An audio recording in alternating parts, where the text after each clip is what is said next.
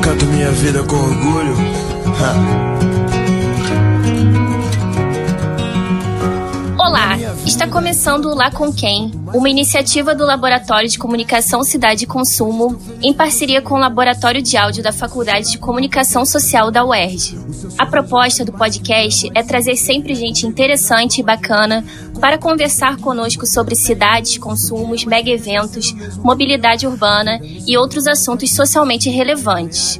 Essa série será apresentada por mim, Débora Galziski, coordenadora técnica do LACOM e pesquisadora em comunicação. Neste episódio, damos continuidade à série Consumo na Pandemia, onde trazemos discussões sobre as implicações da Covid-19 nas relações de consumo.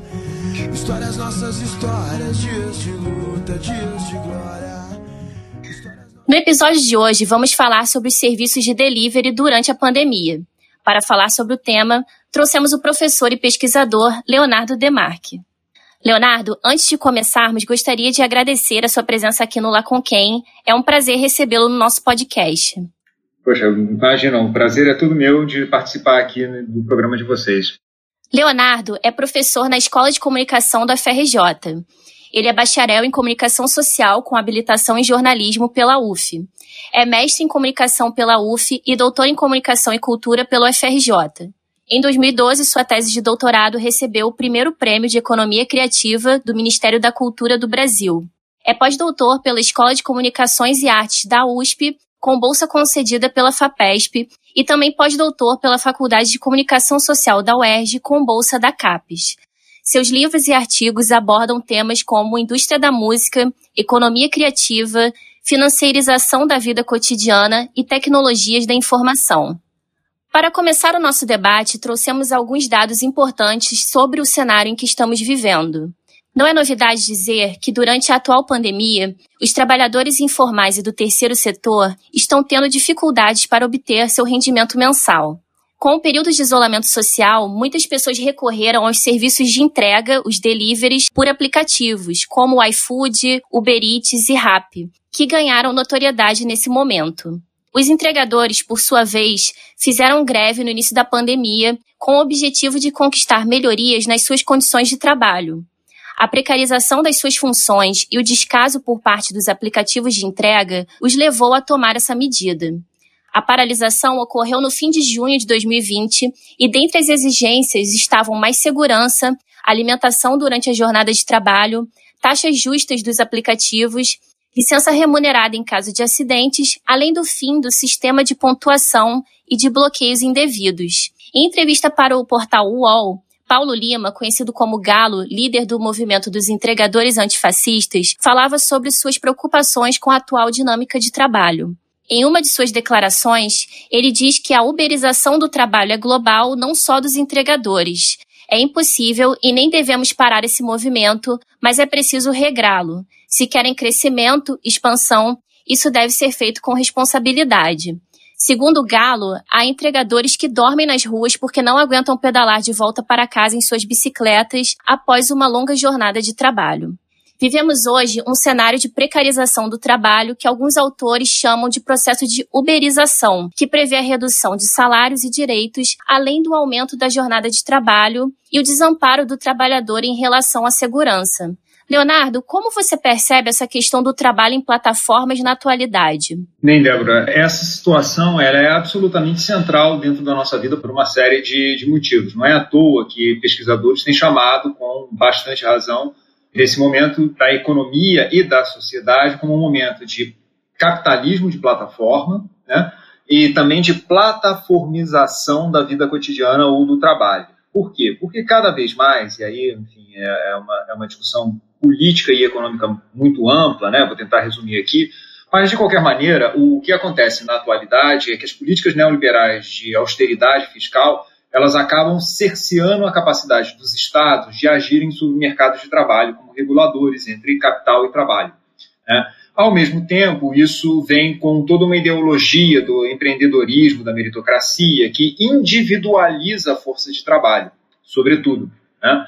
Cada trabalhador, por exemplo, se pensa agora não mais como alguém que vende sua força de trabalho, mas como um empresário de si que gere um tipo de capital muito específico, que é o seu capital humano, como diria o Gary Becker, né, que é um famoso economista neoliberal estadunidense. Então, isso tem toda uma implicação de construção de subjetividade, mas também de relações sociais, né, tanto com o mercado quanto com o Estado. Então, as plataformas elas aparecem no momento em que o Estado se diz incapaz de ajudar a sociedade, porque não tem orçamento para isso, né, e as plataformas digitais elas aparecem como a solução técnica para um mundo no qual é, as pessoas que são empresários de si querem empreender e o Estado não pode ajudá-las a fazer isso. Né? Não é à toa que essas plataformas elas entram em vários países no momento em que você tem políticas de desmonte de, da proteção do mercado de trabalho. Né? Então, elas entram com isso que alguns autores vão chamar né, de solucionismo e que, na verdade, é parte do problema. E o que, que acontece? O que, o que acontece é que todos nós que começamos a usar essas plataformas, seja como consumidores, sejam como produtores de algum serviço ou produto que precisa delas, como, entre aspas, mediadoras entre oferta e demanda, nós entramos em toda uma lógica muito própria de funcionamento dessas plataformas. Que lógica é essa? Bom, a gente pode depois aprofundar essa discussão, mas é uma lógica do mercado financeiro. Né? Algo que eu venho trabalhando junto com outros autores, chamando aquilo de uma lógica social de derivativo, né? É, que é jogar a gente numa ideia de uma valorização do mercado de trabalho que não é baseada mais num, numa unidade física, por exemplo, uma unidade, perdão, concreta, por exemplo, como horas de trabalho, mas fragmentação dessa hora de trabalho. Então você leva todos esses problemas, né? De, a precarização está baseada numa ideia, por incrível que pareça, de liberdade da mão de obra né? E aí dizer o seguinte: olha, trabalhador, você poderia ser uma pessoa muito mais rica se as leis trabalhistas não te impedissem de trabalhar, te obrigassem a trabalhar, por exemplo, como era antigamente, de 9 às 5 horas. Se você pudesse trabalhar 24 horas, se, se quisesse ou pudesse, né, você ficaria rico. Aí o, trabalhador vai dizer, mas eu me canso, meu corpo não aguenta. E aí as plataformas dizem, olha, não se preocupe, Enquanto você está dormindo ou descansando, as tecnologias digitais, as suas tecnologias, seu smartphone, seu computador, eles vão resolver o, o trabalho para você, vão trabalhar por você. Então, você vai levando uma. Você vai, veja, tra se transformando completamente a própria ideia de mercado de trabalho e a própria ideia de trabalhador, que vira quase o que eu tenho trabalhado nas minhas, nas minhas pesquisas como ciborgue neoliberal. Você é pensado enquanto um homem-máquina, um agenciamento homem-máquina, em que a máquina funciona de uma maneira muito específica, que é dentro de uma lógica de mercado financeiro que busca informações sobre onde está a demanda e a oferta. Bom, tudo isso para dizer que esse mecanismo inteiro ele tem várias implicações, né, de precarização do trabalho, enfim, de aumento brutal da desigualdade social. Então você começa a ter um, esses grandes problemas que vão afetando várias sociedades e sociedades como no Brasil, onde a, a proteção ao trabalho nunca foi lá grandes coisas, né, apesar de todas as conquistas que o movimento trabalhista conseguiu ao longo dos, dos anos, pelo menos desde os anos 30, né, do século passado, mas enfim, de qualquer maneira, você tem hoje uma situação na qual você conseguiu, de fato, é, atomizar o mercado de trabalho e fazer com que ele seja absolutamente é, tão precarizado que ele aceite qualquer tipo de regra para ganhar o seu sustento. Claro, você aí tem diferentes níveis de trabalhadores. Trabalhadores mais intelectualizados, que ganham muito dinheiro, e a maioria que é precarizada. E é curioso como a gente vai se adaptando a essa lógica sem nem refletir sobre isso, né? Especialmente as gerações mais jovens. É verdade. As gerações mais jovens, elas são, quando a gente fala de, que eu não gosto muito do termo, mas é verdade, assim, são nativos digitais, elas acabam entrando numa, numa lógica em que isso já é a realidade. Mas é claro, isso também é um processo, não é à toa que tem se discutido no âmbito da educação fazer o quê? Forçar uma certa educação financeira desde a terna infância, assim, desde, sei lá, da creche. É um momento no qual essa ideia né, neoliberal de que a liberdade é apenas uma liberdade de empreender e todo o resto é perda de tempo né, ou perda de valorização do capital humano, faz com que essas novas gerações já vejam isso com naturalização. Aí você tem vários fenômenos, alguns que, por exemplo, as pessoas chamam de gamificação e tudo mais, né? Tem uma, uma série de adornos, digamos assim, né, de maneiras de tornar interessantes esse mundo, no qual, por exemplo, você tinha falado do Galo na questão da pontuação, né, de como uma demanda política acabar com a pontuação. O que, é o, a, a, essa política de pontuação? É uma política na qual é, você vai dando pontuação ao outro como se fosse um personagem de game. E fundamentalmente isso funciona para o Facebook, quando a gente vê quantas curtidas tem nas nossas publicações e faz isso como medida da nossa popularidade ou de quantas pessoas gostam da gente. Né? A mesma coisa é quando você pega um Uber ou pede o iFood, aí as pessoas vêm, trazem para você as coisas e pedem, olha, me dá lá uma nota, uma, uma na verdade, uma precificação. Né? É uma precificação da própria existência da pessoa, do próprio trabalho, do próprio serviço. E isso tem uma série de, enfim, tem uma série de problemas e com consequências muito sérias para quem necessita trabalhar a partir desse tipo de pontuação. Então, um dos pontos fundamentais das políticas de hoje é tentar transformar isso como natural, não há alternativa, que, aliás, é um dos grandes problemas, enfim, filosóficos da, da política contemporânea, que é justamente essa ideia de que, bom, não há mais alternativas, então temos que nos adequar ao mundo da tecnologia, do neoliberalismo, desse capitalismo autodestrutivo, né, que utiliza toda uma série de neuroses como uma, um elemento fundamental da sua engrenagem de funcionamento. E aí a gente está vendo que isso não se sustenta e é, enfim, entra toda uma outra discussão sobre a busca de alternativas. Mas, de fato, as pessoas, e é muito, só para fechar, só, é muito interessante porque quem é de uma elite para essa elite, esse mundo funciona muito bem, porque é um mundo no qual você acaba tendo vários incentivos econômicos. É, vamos lembrar que a precarização do trabalho geral, ela é a, necessariamente associada a uma política de incentivo aos mais ricos, com uma crença meramente moralista de que os mais ricos, se eles se tornarem mais ricos, eles vão gastar todo o seu dinheiro na economia real, naquilo que os economistas neoliberais chamam de trickle-down é, economics, né? ou seja, você ganha muito dinheiro no topo e esse dinheiro desce, o que é uma mentira, porque eles pegam esse dinheiro, investem no mercado financeiro e se tornam rentistas, tirando de fato dinheiro da economia real, mas para quem é uma elite isso é muito bom. Então, quando você nasce numa elite que é, tem acesso a todas as tecnologias digitais, você aprende várias línguas, né? você se olha como um trabalhador global, é, então, esse mundo funciona muito bem. E as nossas elites são preparadas, a gente tem visto aí investimentos na educação para criar elites dessa forma, que acabam entrando na política e dando a reprodução desse tipo de política que é desastrosa no, no varejo, digamos assim.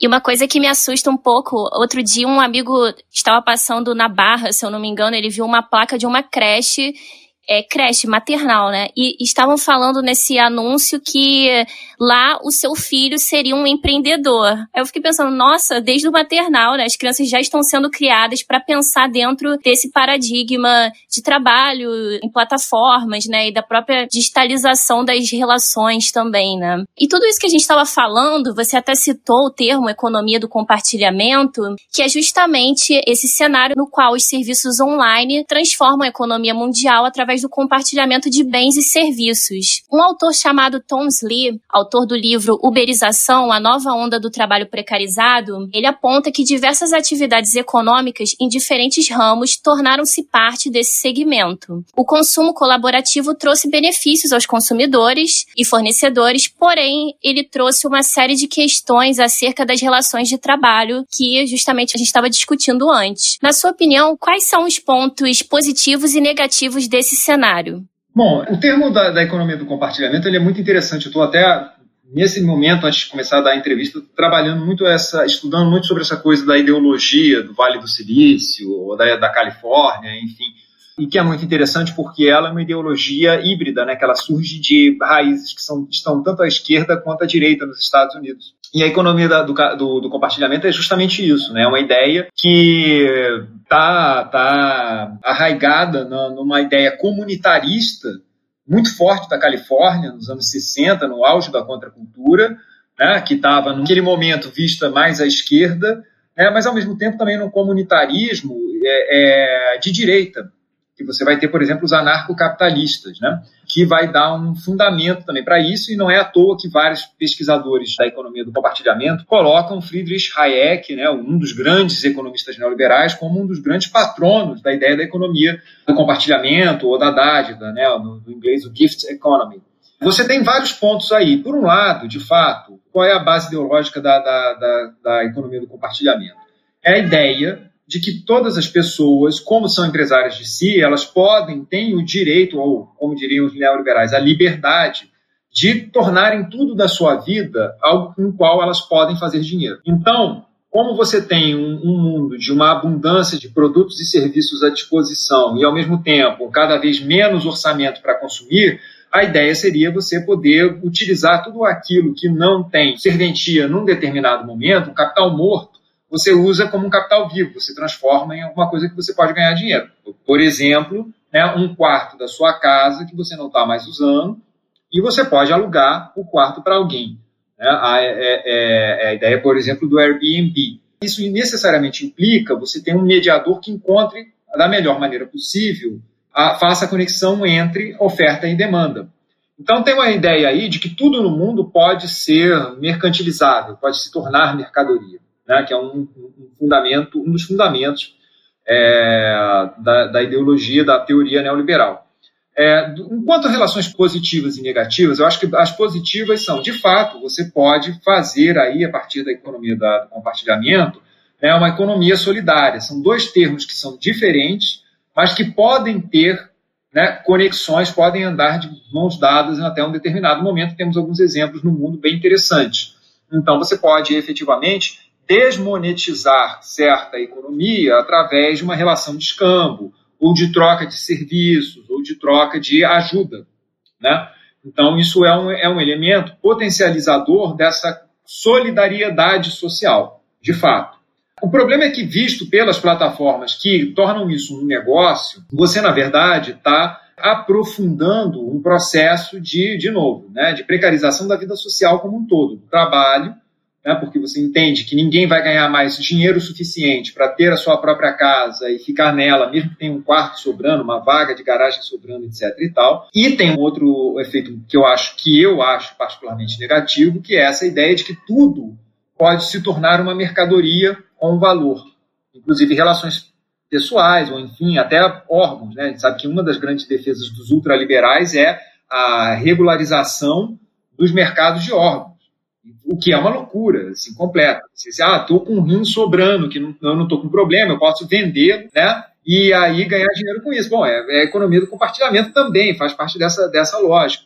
Mas o problema é que com isso você vai tornando o mundo, tudo aquilo que era do campo do desinteresse, relações pessoais, relações subjetivas, relações com seu próprio corpo, né, como objeto de uma monetização, portanto, de uma abstração mercadológica. Isso é uma coisa que cobra um preço.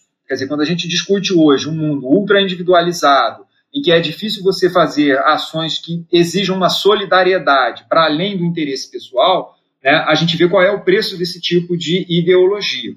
Agora, é claro que isso daí é uma, é uma discussão sobre pontos positivos ou negativos, de como se você teria políticas públicas que pudessem dar um direcionamento para um lado ou para o outro.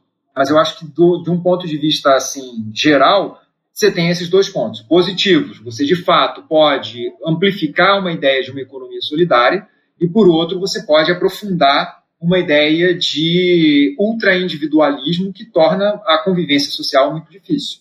A questão é saber qual é o meio ponto entre essas duas ideologias, né? E como utilizar as tecnologias, né? Acho que é uma discussão, inclusive, entre os, as forças progressistas, que a gente fica muito preso. Bom, então parece que a gente odeia as tecnologias, né? É, aí somos sempre criticados, que ah, mas o cara usa um iPhone, ah, mas o cara usa o Zoom, ah, mas não sei o que. Não, o problema não é a tecnologia em si, ainda que ela incorpore na sua arquitetura valores. A questão é discutir os valores e como essas tecnologias são construídas e utilizadas. Esse é que é o ponto.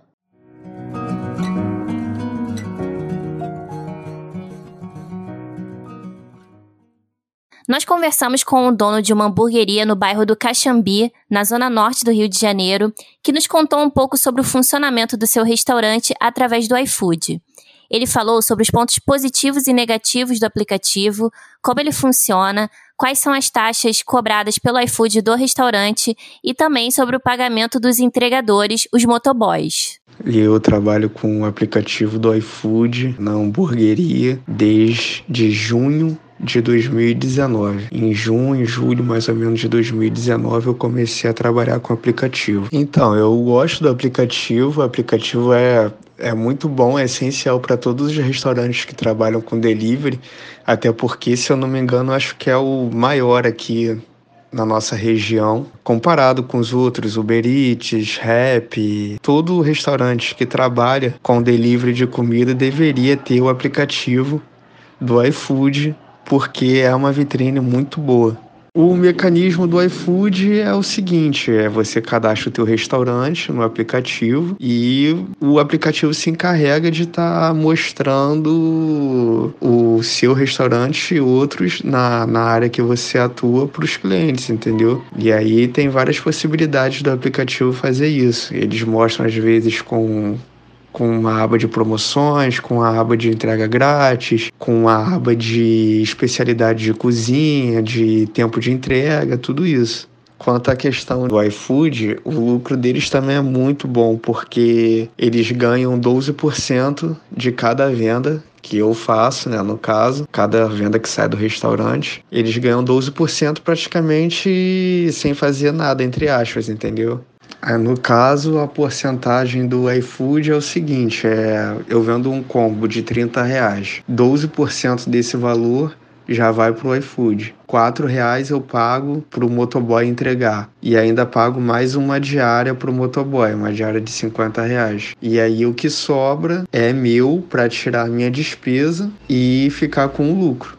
Se eu pudesse fazer alguma modificação no sistema de mecanismo do iFood, eu, eu acho que seria mais exigente na hora de, de, faz, de fechar um contrato com algum restaurante, porque hoje em dia qualquer restaurante com, com CNPJ entra na plataforma. Então, por exemplo, eu tenho despesas hoje em dia para manter uma loja, um ponto físico, quando qualquer outra pessoa com CNPJ, mesmo que no quintal de casa, consegue também entrar na plataforma, entendeu? Tendo, sem ter despesas despesa com nada com nenhuma despesa que tem, no caso, numa loja. Por mês aí, acho que eu consigo uns 40% de lucro com o aplicativo. Hoje em dia, como as vendas estão bem fracas, hoje em dia eu tenho um entregador durante a semana, de terça a quinta-feira e dois entregadores aos finais de semana, que é sexta, sábado, domingo e feriado. Porém, já cheguei a trabalhar até com quatro entregadores aos finais de semana. Fica difícil assim eu saber qual é a margem de lucro dos entregadores, porque cada entregador tem o seu, a sua despesa de combustível de acordo com a sua moto, né? Então não tenho como saber, mas levando isso em consideração aí que cada entregador ganha 120 reais por dia de diária, é, isso é uma, esse valor é uma média, né? De terça a domingo, e cada entregador ganha 120 reais mais ou menos por dia, num período de trabalho de 18 às 23 horas. Agora a gente vai falar um pouco sobre a questão das empresas dentro desse cenário. Uma pesquisa do Serviço Brasileiro de Apoio às Micro e Pequenas Empresas, o SEBRAE, aponta que 50% das micro e pequenas empresas e canais já usavam aplicativos de venda online antes da pandemia acontecer. 15% começaram a usar devido à crise. 16% não usam, mas possuem o interesse em começar a entrar nesse ramo digital. E 19% não têm interesse e não sabem como funciona o mecanismo do e-commerce. Leonardo, você acha que as plataformas de venda online diminuem a desigualdade de concorrência entre grandes e pequenas empresas? visto que agora elas têm uma maior chance de aumentar suas vendas através dos aplicativos digitais? Eu acho que não. Isso é, na verdade, uma reedição ou uma ampliação da discussão que a gente teve no mercado cultural sobre a famosa cauda longa, né? Quer dizer, faz parte dessa discussão sobre a teoria do Chris Anderson, que era editor da, da revista Wired na, nos Estados Unidos, de que com a digitalização da economia, né, você poderia ampliar o mercado e criar aquilo que o Bill Gates chamou de um capitalismo sem fricção e que com a ausência da, da, necessidade de estocagem em um determinado local das, das, de determinados produtos, ou a possibilidade de acessar diretamente os seus consumidores, né, você teria uma queda de barreiras dentro do, dos mercados e isso abriria uma possibilidade dos pequenos comerciantes, seja lá do que for, é, de ganharem mais dinheiro do que ganhariam se ficassem restritos a uma determinada região, um determinado conjunto de mídia, para fazer publicidade, etc. E tal. É, essa foi uma ideia, uma ideologia, é, é, uma ideia muito aventada, muito celebrada no início do, da, do século, mas que hoje já mostrou se, se mostrou absolutamente falha, né? Porque ela não ela, desconsidera né, a diferença de acesso que as pessoas têm às redes digitais e, as, e todo, a, todo o equipamento para produzir o e-commerce e todo o conhecimento jurídico, além do técnico, para poder fazer isso. Né? Porque não é fácil você começar a estabelecer relações econômicas com quem você não está vendo, com quem mora em algum outro local, você precisa de mediadores do mercado financeiro para te facilitarem o pagamento. Né? É, e como você bem leu aí nos, nos dados estatísticos, é muito interessante que tem uma proporção bastante importante né, de comerciantes que não faz a menor ideia de como entrar no comércio digital. Né? Isso, é claro, tem um impacto muito grande para quem, favorável para quem já sabe como fazer isso e quem tem escala. Porque aí é muito mais fácil de você, por exemplo, numa Black Friday, como a gente está tá, tá aí sendo bombardeados com, essa, com essas publicidades, né, você conseguir baixar o preço de uma maneira tão absurda né, que você mata toda, toda, toda a concorrência menor. Então, uma das coisas que hoje, até o Thomas Lee fala muito bem no livro dele, que é um ótimo livro, que um dos grandes problemas da ideia da teoria da cauda longa é porque ela é muito boa para quem está no finalzinho da cauda, que não tem nenhuma expectativa de venda, ou quem para quem está quem tá na cabeça da cauda, porque são poucas empresas, então elas vendem muito em numa proporção inimaginável antes para elas, se dependessem de lojas físicas. Pegue o exemplo da Amazon. Agora, o problema é que você estrangula quem está no meio da cauda, e que é a grande maioria dos comerciantes, de quem oferece serviços e produtos, porque eles ficam absolutamente numa situação estrutural de incapacidade de usar da melhor maneira possível toda aquela tecnologia, quando sabe utilizar. Sem contar o pessoal que fica fora da cauda, que é o que você está falando agora. Esses dados são ótimos, né?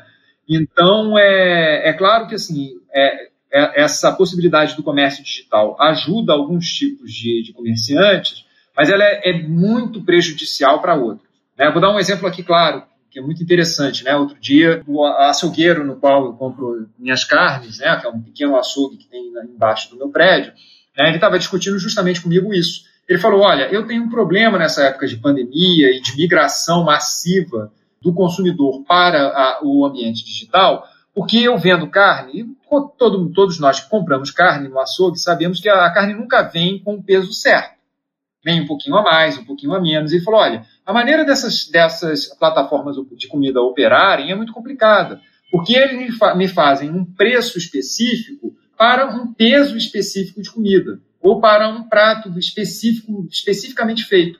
Eu não tenho, isso é foi muito interessante né, para mim, para eu ouvindo, né? É, eu não tenho como fazer com que a minha carne, sei lá, seja um quilo perfeito, preciso de alcatra, para dar um exemplo. Então, o que, que acontece comigo? Ou eu ganho muito dinheiro botando menos alcatra, menos carne, menos de um quilo, é, sei lá, 920 gramas. E aí eu perco, é, é, eu tenho o perigo de, voltando ao que a gente estava falando antes, do meu cliente, do cliente dizer na, na, na, aplicativo, me dá uma nota ruim porque eu dei menos do que, que ele estava pagando, ou eu perco dando mais carne para ele, sei lá, 1,2 kg e 200 gramas, né? E aquilo dali, é, eu perco 200 gramas para ele e para vários outros, né? e perco carne e perco dinheiro, obviamente. Então veja como isso é muito interessante, na medida em que dá uma clara, um, um exemplo prático né, de como é essa ideia de que, bom, tudo se resolve com o comércio digital é, uma, é, uma, é, um, é falso. Né? Muito pelo contrário, você cria novos problemas e para pequenos e médios comerciantes, então, isso é bastante difícil de você competir com os grandes. Com certeza, e provavelmente seu açougueiro se enquadra justamente nesses 19% que não tem interesse e não sabem como funciona. Achei interessante, né? Porque a pesquisa dividiu as pessoas que não usam, mas têm o interesse, que eram 16%, e 19% que não tem interesse, porque nem tudo é adaptável ao digital. E aí você estava falando sobre esse caso, eu lembrei de uma matéria publicada pela BBC que se chamava Como apps de entrega estão levando pequenos restaurantes à falência.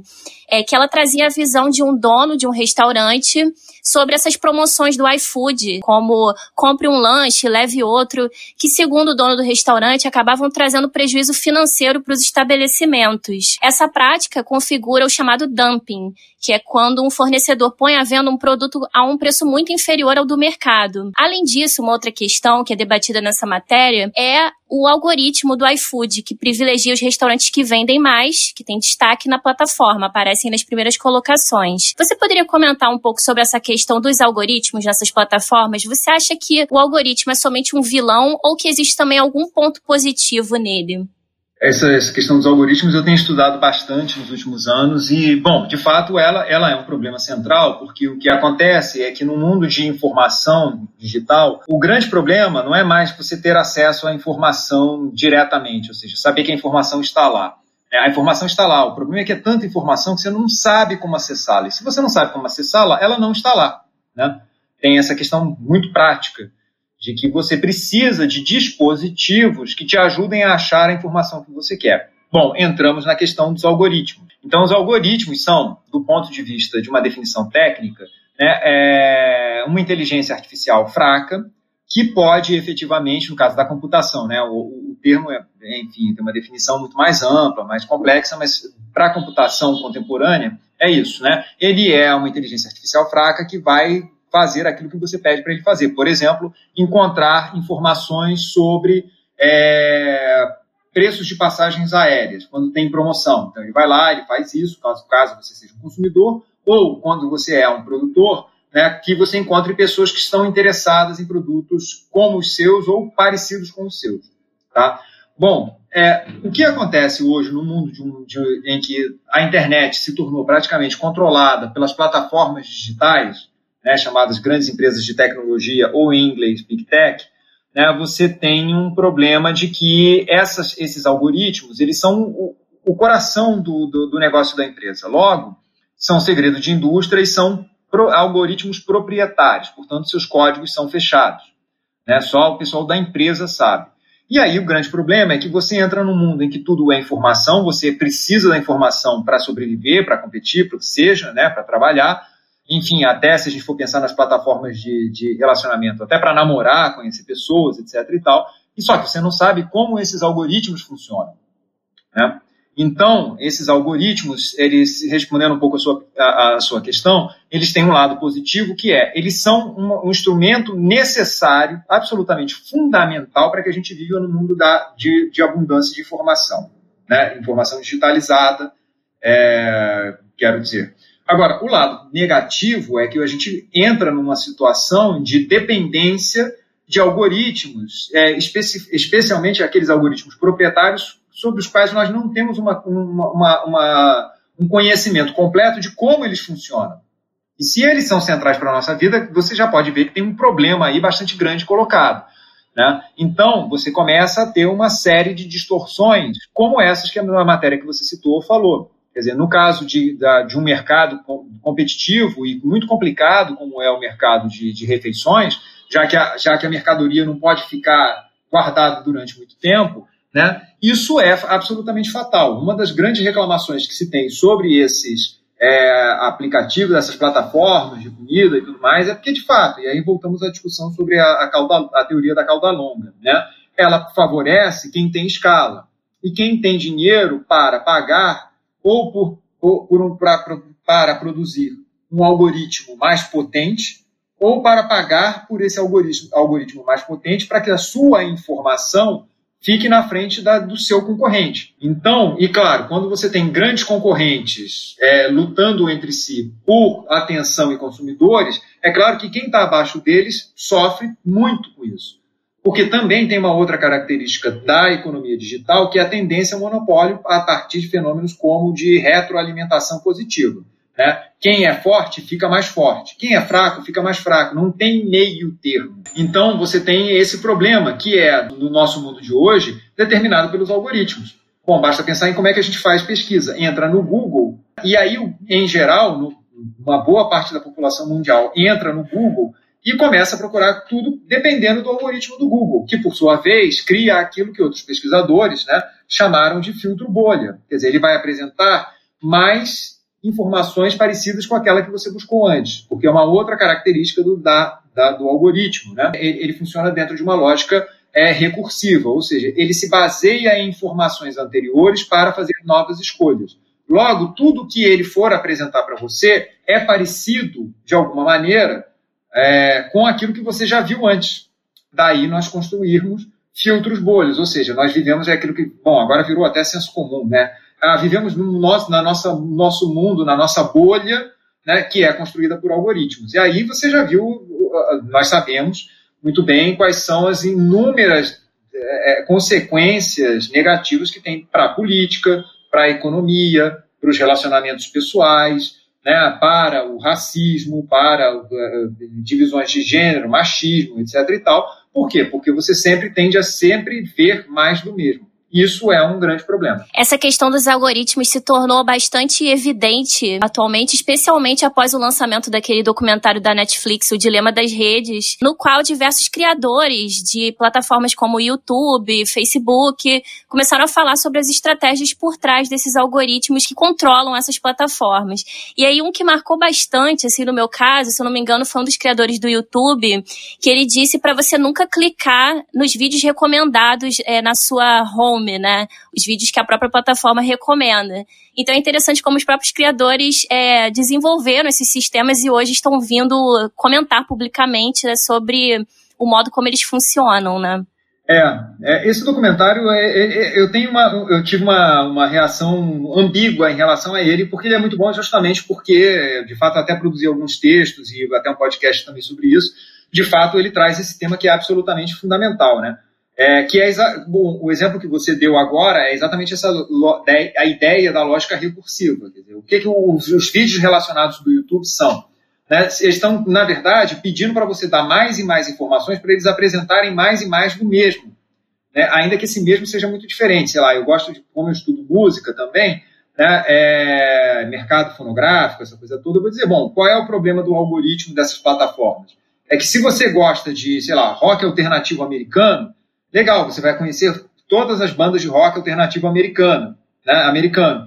Agora, você também vai descobrir todas, muitas bandas de rock alternativo britânicas, suecas, japonesas. E aí para, porque você só, só vai descobrir mais, mais ou menos a mesma coisa que você sempre escuta.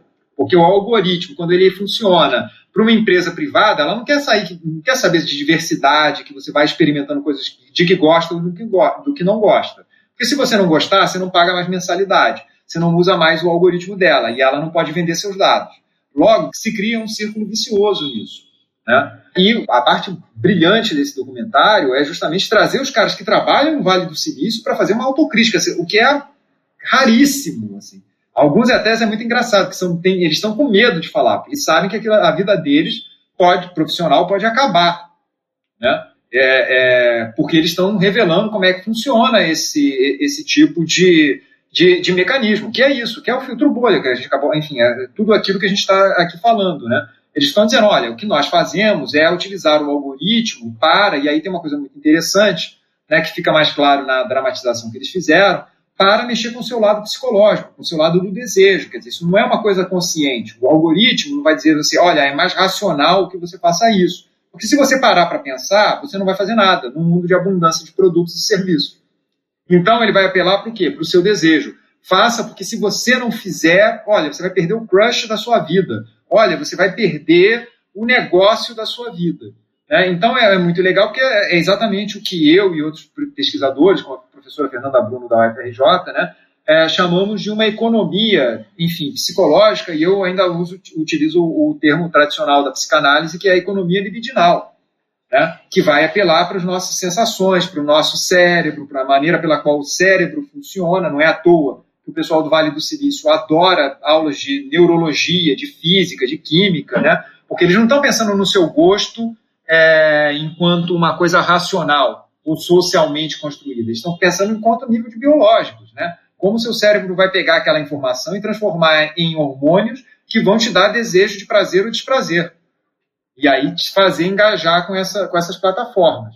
Né? Então tem essa, esse lado que é muito bom. Agora tem por outro lado, o único problema só para fechar é, é, esse raciocínio sobre o, o, dilema das redes e o problema como um todo é que ela deixa de lado né, um, um, elemento muito importante que é, bom, mas o que que fez as, as big techs, digamos assim, né, junto com o Eugenie Morozov, que trabalha muito com esse termo, né, o que que fez as, é, essas big techs funcionarem dessa maneira?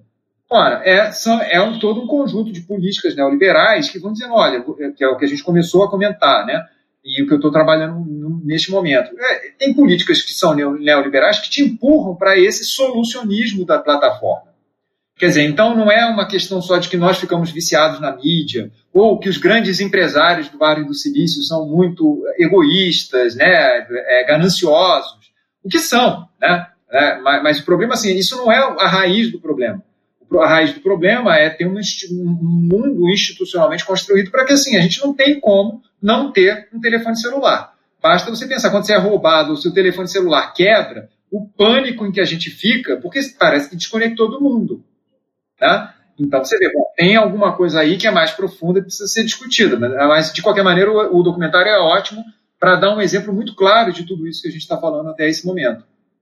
É, nós, enquanto usuários dessas plataformas, a gente acaba entrando numa lógica do hiperestímulo a um ponto que a gente não percebe mais que, que tá totalmente imerso naquilo, né? E, por outro lado, justamente por isso, né, por as coisas estarem ficando muito automatizadas também, essas empresas de tecnologia tentam se vender de uma forma humana, especialmente quando acontece algum problema relacionado a elas.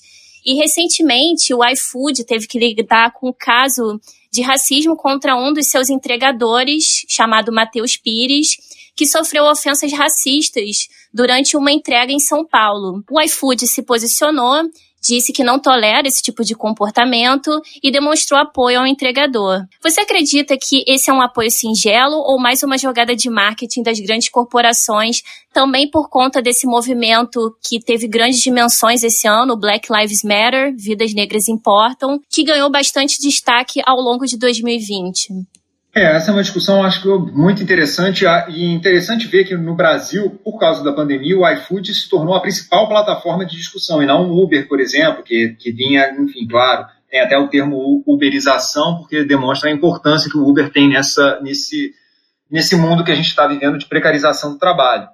É, eu acho que aí no caso do iFood, não só também especificamente, mas para além dele, eu acho que é muito interessante ver como é, esses casos se resolvem, porque Vamos lembrar que o iFood foi uma empresa que, uma das empresas que mais investiu em, é, em lobby e em, em, ações judiciais contra as leis trabalhistas. Né? Ela, ela, inclusive, diz: olha, nós não temos trabalhadores, como todas as plataformas, né? nós temos parceiros, colaboradores que se cadastram no nosso site e aí fazem serviços através da nossa mediação. Mas ela, a todo momento, ela, como o Uber, como a Airbnb, várias, enfim, todas essas grandes plata, plataformas, vamos dizer, nós não temos trabalhadores, fora o pessoal que trabalha aqui na empresa com a parte de tecnologia e, não por acaso, a parte jurídica. Né?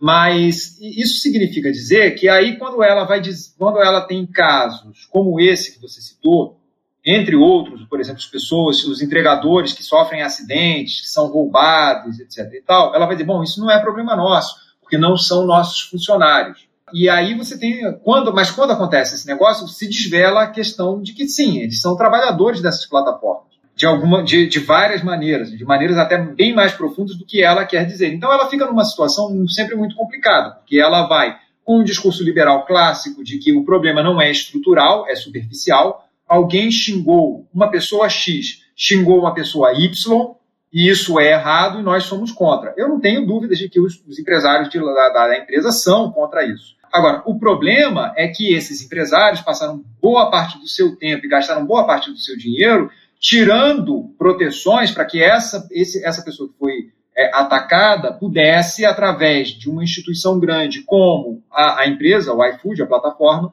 pudesse processar quem a, a xingou, porque afinal de contas, nem dar nota negativa você pode assim para as pessoas que estão recebendo lá a comida, até pode alguns, em alguns casos. É, a Uber fez isso também. Mas você só expande um problema que não olha, e isso é muito clássico, vários estudos mostram isso no, no, no Vale do Silício, essa visão liberal ela tem um problema em admitir pro, é, é, é questões estruturais de gênero, de raça, né, é, entre de, de classe especialmente. E aí você entra muito nesse problema, quer dizer, essas plataformas dizem publicamente, como parte da campanha de marketing, que estão super ajudando as pessoas, né? Eu tenho escutado aí programas de, enfim, pelo menos autodenominados progressistas e de esquerda, né? Propagandas gigantescas da iFood dizendo que não, A gente apoia o sonho das pessoas pobres ou das pessoas que dependem do nosso, do nosso serviço, é, para que elas realizem seus, seus desejos e tal. Nós apoiamos, abrimos, apoiamos ah, os donos de restaurante e tal, mas ao mesmo tempo elas fazem campanhas que são meramente superficiais. Então, difícil dizer onde fica, onde é a fronteira do marketing e um verdadeiro interesse em resolver o problema. Agora, a questão é, essas plataformas, da maneira como funcionam e o setor jurídico delas de estudo, né, elas só pioram problemas como esse, porque sabemos que o digital ele é eivado por é, é, vieses de classe, de raça, de gênero e por aí vai. Então é difícil dizer o que, que eles são, mas assim, sem dúvida nenhuma, eles são muito mais parte do problema e reprodutores do problema do que soluções. Com certeza, é um cenário bastante complexo. Bom, nós estamos chegando ao fim de mais um episódio. Leonardo, você gostaria de deixar alguma mensagem final ou recomendar alguma leitura sobre esse tema ou divulgar algum trabalho seu? Bom, tem várias coisas. Eu acho que é, é, em primeiro lugar, muito importante que a gente coloque esse tema da, da plataformização do trabalho ou temas parecidos, né, como financiarização da vida cotidiana, como, como tópicos centrais no, no mundo, especialmente no Brasil, em que a gente está tendo uma penetração, a gente tem uma penetração de dispositivos tecnológicos digitais individuais profundos, e especialmente o telefone celular ou o smartphone, no qual você tem um processo de precarização do trabalho brutal em larguíssima escala, né, e no qual nós estamos sendo jogados ainda mais com a pandemia para esse mundo digital que faz com que todos nós, de alguma maneira, eu acho que isso tem sido sentido na pele, digamos assim, o quão complicado é esse mundo de, do trabalho digital desregulamentado. Né? O quanto subiu o nosso nível de, de trabalho, nossas exigências, nossos gastos com equipamentos para, por exemplo, fazermos uma reunião como essa, virtual, né? dependendo de internet, de computadores e telefones celulares, ou que seja, para poder iluminação, para poder fazer um, um, trabalho minimamente bom. Eu acho que esses temas são muito, muito importantes e devem ser discutidos com prioridade dentro da nossa, da nossa sociedade. Vemos aí o PIX, que a gente poderia até falar sobre mercado financeiro também, que é muito interessante, né? mas que o PIX, que tem, tem tentado mobilizar a população brasileira para uma digitalização completa da economia, com implicações, enfim, graves né, na maneira pela qual tem sido feito, mas, de qualquer maneira, eu acho que esse é um tema central e como, como leituras, eu acho que muitas que foram passadas, né? Acho que o livro do, do Thomas Lee é acho, muito interessante. A obra do Eugênio Morozov, que tem sido traduzida aqui para o Brasil, é bastante pertinente né? Você tem, tem as, as obras do, do, do, sociólogo brasileiro, né? O Ricardo Antunes, sobre precarização do trabalho, que também valem a pena. É, é, enfim, a questão não é concordar completamente ou não com referenciais teóricos, etc. e tal, mas o trabalho dele é um trabalho de ponta aqui, né? Com essas discussões. Aqui no Brasil você tem o professor da comunicação, Rafael Groman, que trabalha na Unicinos da, do Sul, que é bem interessante também, tem vários artigos é, publicados sobre o tema da precarização, plataformização do trabalho. Eu tenho começado a publicar algumas coisas, na verdade estão, estão sendo avaliadas por revistas. É, tem um texto em particular sobre como funcionam os algoritmos do YouTube para calcular valor da, do, do, de pagamento de, de royalties por direito autoral, é, em que eu falo sobre essa coisa da financiarização da, da vida cotidiana, é, entre outros. Tenho aqui na, na minha, não sei se o pessoal pode vai ver depois a imagem, mas aqui vários livros como Cat O'Neill, o Jonathan Crary, entre outros autores, tenho trabalhado muito com isso, que vão falar dessa questão da plataformização de uma maneira crítica, né? É, enfim, é, são, é, são essas as leituras que eu mais recomendo e acho que é um tema absolutamente central no momento de, na, na nossa sociedade de hoje, que também no Brasil está se plataformizando, digamos assim. E você quer divulgar alguma obra sua? Olha, eu acho que por enquanto essa obra do como, como os algoritmos do YouTube calculam valor, que está na revista Matrizes da, da USP, vou dar aqui os dados específicos, que é um texto que eu acho muito interessante. Não só fala-se especificamente da questão do YouTube e, e um problema para a indústria da música, que é o chamado a diferença de transferência de valor, ou value gap, né? mas como ele também apresenta um começo de análise minha, que é um, um tema que eu estou começando a desenvolver agora na minha carreira, que é o da financiarização da vida cotidiana através das mídias digitais. O texto é como os algoritmos do YouTube calculam valor.